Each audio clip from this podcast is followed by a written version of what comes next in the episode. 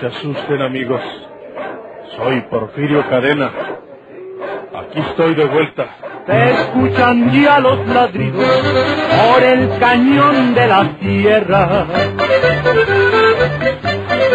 Ya comenzaron los tiros, vuelve Porfirio Cadena. ¡Vuelve Porfirio Cadena!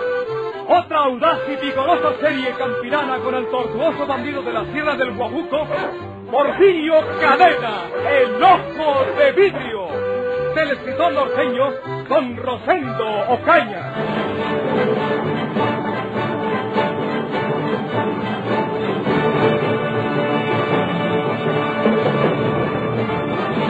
En primer lugar, Gumaro, yo no tengo ningún tesoro, ni de Porfirio, ni de Naiden. Y en segundo lugar, si quieres saber está el de Porfirio, anda a preguntárselo a los pantanos del río de Colombia, donde lo mataron después que tú y el viejo desgraciado de Anastasio Ríos lo traicionaron. ¡Cobarde!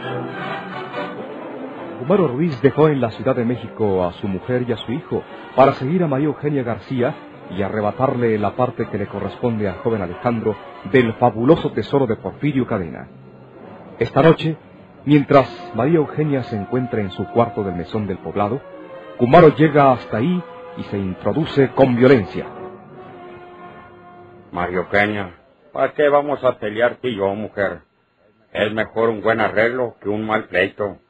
Y eso tú lo sabes. Yo no sé nada. Y quiero que te vayas de aquí inmediatamente. Estás equivocado si crees que yo tengo el tesoro de Porfirio. Entonces, ¿qué lo tiene? Yo no lo sé. Porfirio quedó de aguardarme en el aeropuerto de un amigo suyo, el mismo que lo iba a traer a Colombia. Allí nos íbamos a juntar para no andar solos y que nos cayera la policía. Pero a mí me agarró el viejo Riverol y me encerraron y ya no supe más de Porfirio. Ah, ¿crees que me iba a dejar su tesoro? ¿Crees que soy un tonto, María Eugenia? Pues se me hace que sí. ¿Por qué andas fuera del huacal? Por no decirte otra cosa. Entonces, ¿a qué fuiste a la sierra? Ponte el beliz de lámina que llevabas atravesado en la cabeza de la silla. ¿Por qué no me lo enseñas si lo quieres aquí? Sencillamente porque lo fuiste a enterrar arriba de la tierra. Indebidamente. Porque la mayor parte de ese tesoro le corresponde a mi hijo Alejandro. ¿Por qué? Porque tú dices. ¿Por qué él me lo dijo a mí? Pues anda que te lo entregue. Porfirio Cadena, el ojo de vidrio.com. ¿Por qué no vas a buscarlo a los pantanos del río de Colombia, donde cayó víctima de la traición de ustedes? Tú y el viejo Anastasio Ríos, que debe estar eh, tatemándose en los infiernos. Ese beliz de lámina con el tesoro de Porfirio lo fuiste a esconder arriba en la sierra. No lo niegues, María Eugenia. Ah, Mira, María Eugenia, no hay necesidad de que peleemos tú y yo. Tú sabes bien que Porfirio quería ayudar a su hijo. Y yo estoy seguro que te encargó que le dieras, eh, pues, cuando menos la mitad del tesoro. estás equivocado. Tú sabes que no es Alcina. Yo hablé al respecto con Porfirio. Yo le dije que andaba de un peligro a otro y que podían matarlo y a Alejandro quedarse sin nada, siendo su hijo. Y entonces Porfirio me dijo que tuviera la seguridad de que Alejandro quedaría asegurado para su porvenir. Porfirio puede haber tenido esas intenciones, eh, porque era un hombre que sabía querer a los suyos, eh, pero con seguridad que no tuvo tiempo de ordenar nada, porque lo mataron de repente. Y tú sabes que le lo traicionaron para que lo matara la policía. Yo sé que tú tienes mucho derecho a ese tesoro de Porfirio, María Eugenia, porque fuiste su compañera y porque muchas veces le salvaste la vida. Mira, me conformo con una parte de ese tesoro, con la parte que tú quieras darme para Alejandro, y te prometo no volver a molestarte más, Ah, ¿Te conformas con lo que te dé? con lo que tú quieras, María Eugenia. Está bueno. Ahí debajo de esa cama está metido el beliz de lámina. Sácalo y te voy a dar lo que a mí me parece. ¿Cómo no? ¡Enderezate, talayatón bueno para nada! María ¡Y Eugenia. te sales de aquí inmediatamente si no quieres que te mate para vengar la traición que le hiciste a Porfirio!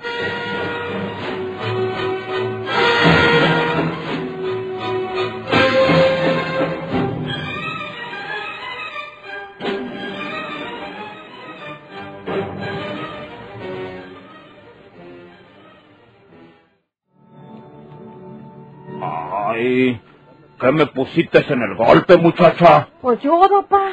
Pues es lo que se pone en estos casos. Pues ay, me dolió mucho. Pues también encima ante el guamazo que le dieron. Pues ¿para qué se anda peleando usted, mi papá? Antes criticábamos al tío Anastasio porque nomás andaba en puras dificultades. Y ahora es usted el que anda de peleonero. ¿Quién le pegó? ¿Qué te importa?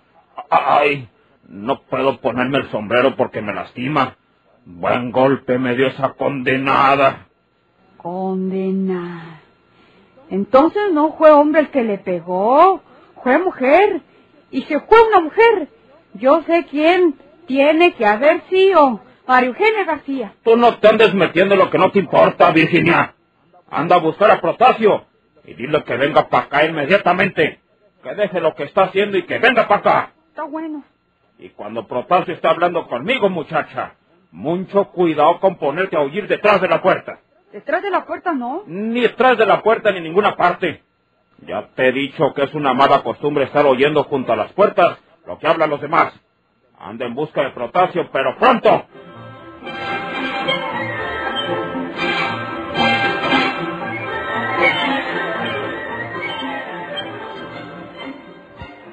María Eugenia García está alojada en el mesón del poblado.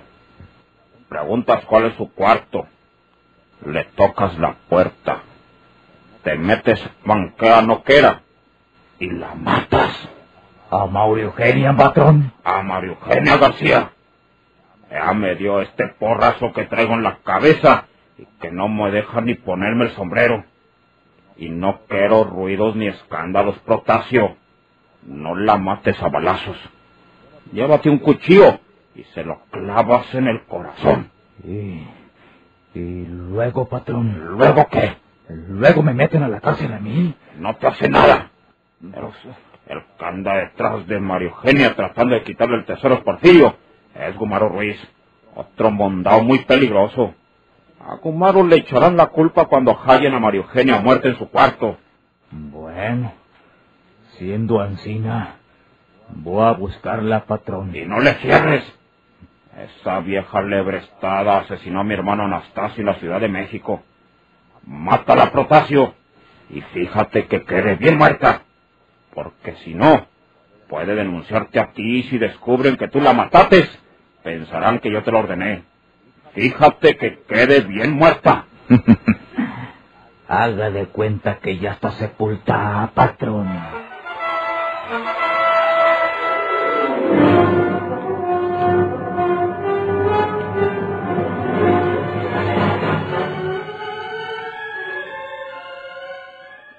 ¿Qué pasó, Protasio? Pues, ni el trabajo de buscarla, patrón.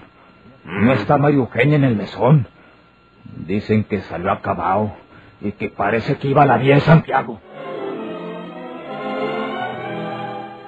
En efecto, María Eugenia se había dirigido a la villa de Santiago para entrevistar al padre Fabián. Ella no estaba tranquila, no lo estaría nunca hasta que se dijeran aquellas misas en sufragio del alma de Porfirio Cadena. Y como el padre Cirilo no podía decirlas en la capilla de Laguna de Sánchez, María Eugenia estaba dispuesta a que lo hiciera el padre Fabián en la villa de Santiago. ¿No está grave de verdad el padre Cirilo para que no diga esas misas, señora García? Porque conozco al padre Cirilo y sé que siempre atiende su santa misión aunque esté enfermo. Pues ya no está tan malo, padre Fabián. Mm. Ahora que hablé con él esta última vez, está muy bien. Habla fuerte, no se queja como la primera vez que lo vi. Pero pues dice que él no puede decir las misas en sufragio del ánima de Porfirio. Y me volvió a decir que mejor las diga usted. Por eso vine a verlo. Sí, Cueste lo que cueste, padre Fabián. Cueste lo que cueste. Bueno, no costando mucho. Me extraña mucho que el padre Cirilo no trate de ganarse ese dinero para su capilla, que es bastante pobre. Si no está tan enfermo, ¿por qué no dice esas misas y se quedan en su parroquia esos centavos? Pues, ¿quién sabe, padre Fabián? No quiere y no quiere.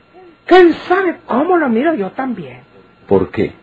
Pues, fíjese, le dije que quería confesarme y me dijo que no está en condiciones ¿Te confesará Naiden? ¿Que no está en condiciones? ¿Acaso no puede caminar hasta el confesionario? Sí puede, padre Fabián.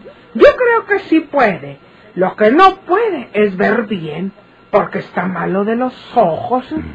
Fíjese, se pone unas antiparras negras y tiene su cuarto a oscuras, porque dice que la luz le hace mal en los ojos. Qué raro está todo eso, mujer. ¿No es una historia tuya, María Eugenia? No, padre Fabián. ¿No vienes a contarme todo esto para que las misas se digan aquí, por ser mi iglesia de mayor importancia? No, padre Fabián, le estoy diciendo la verdad. Si yo quiero que las misas se digan en Lagunes Sánchez, porque Porfirio es de allí. Pero el padre Cirilo ya me dijo que no y que no. Y que viniera con usted para que las diga aquí. Está bien, está bien. No quisiera hacerte dar otra vuelta, pero necesito ver qué días tengo desocupados para esas misas. Así es que me dispensas, pero tienes que volver mañana para decirte cuándo oficiaremos las misas. ¿sí? Como usted quiera, padre Fabián. Eh, vengo mañana a esta misma hora, si le parece a su merced. Mañana a esta misma hora te espero por aquí. Con la venia, padre Fabián. Anda con Dios, hija.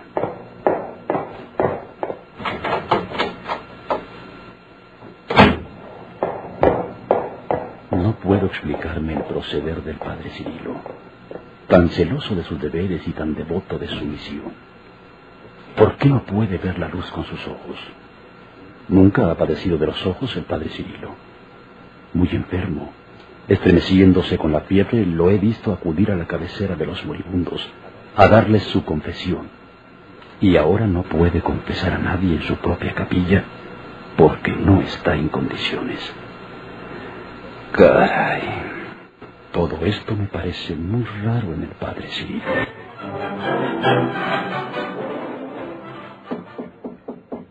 Adelante, adelante, pueden pasar. ¿Qué pasa, Vittorio? Señor, ahí está el padre Fabián que quiere hablar con usted. ¿El padre Fabián? Sí, el de la vía Santiago. ¿Cómo? Quería entrar junto conmigo, pero le dije que esperara tantito, porque usted podía estar acostado. ¿Le dijiste que estoy aquí? Sí. ¡Estúpido! ¿No comprendiste que, que no puedo recibirlo? Vos- ¿Por qué no se te ocurrió decirle que no estoy aquí, que, que salí a alguna parte o, o a cualquier cosa? Eh, pues, Anda eh, y dile que estoy dormido y que no puedes despertarme porque yo te ordené que no me molestaras. Que venga más tardecita y mientras veremos lo que se puede hacer. Ándale, yo voy a echarle llave a la puerta por dentro, ¿eh? Ándale. Eh, ¿Ya entró? Cuidado con lo que hablas, Vittorio. Corre un poco esas cortinas de la ventana, Victorio, y retírate. Eh, eh, sí, sí, padre Fabián. Puedes retirarte. Sí, señor.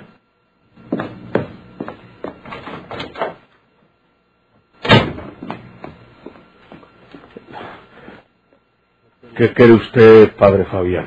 Quería saber quién era el impostor del padre Cirilo y ya lo sé. Usted es Porfirio Cadena, el ojo de vidrio. Por eso lleva esas gafas negras y tiene la habitación a oscuras, porque no quería que descubrieran su identidad. Y ya puede despojarse de esos postizos, Porfirio.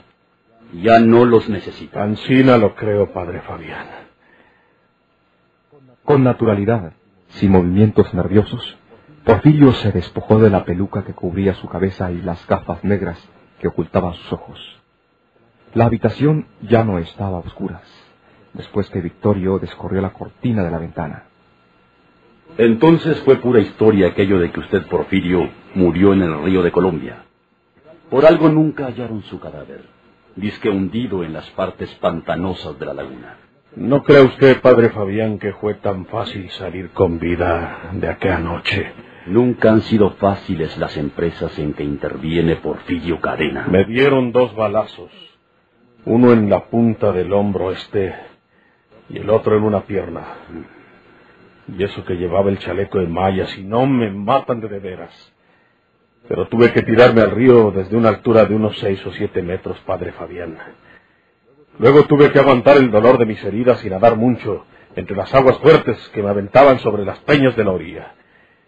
Yo sabía que no podía quedar por ahí cerca porque me iban a hallar pronto. Y dejé que la corriente me llevara muy lejos. ¿Y por qué no se fue más lejos aún? ¿Por qué quiso regresar a esta tierra donde todos lo conocemos? ¿Qué le dijo Vittorio? No he hablado con él. No estaba seguro de nada hasta que escuché junto a la puerta las últimas palabras que le dijo a él. ¿Qué han hecho del padre Cirilo? El padre Cirilo murió. ¿Lo mató usted para suplantarlo? Yo no mato a un sacerdote. Y la prueba de ello es que usted está vivo. Si no fuera usted un sacerdote, ya estuviera muerto. Porque aparte de Vittorio, usted es la única persona que sabe que Porfirio Cadena vive.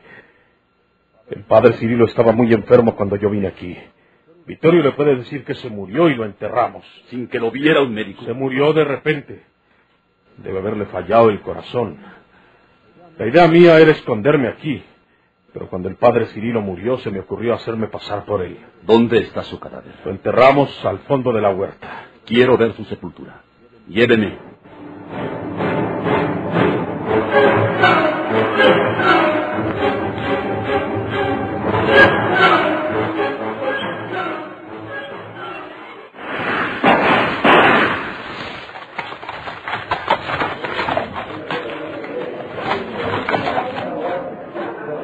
Asusten, amigos.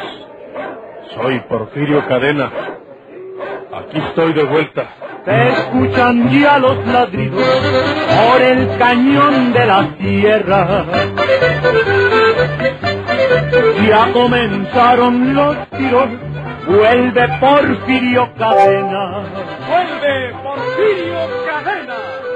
Otra audaz y vigorosa serie campirana con el tortuoso bandido de la Sierra del Guajuco, Porfirio Cadena, el ojo de vidrio, del escritor norteño Don Rosendo Ocaña.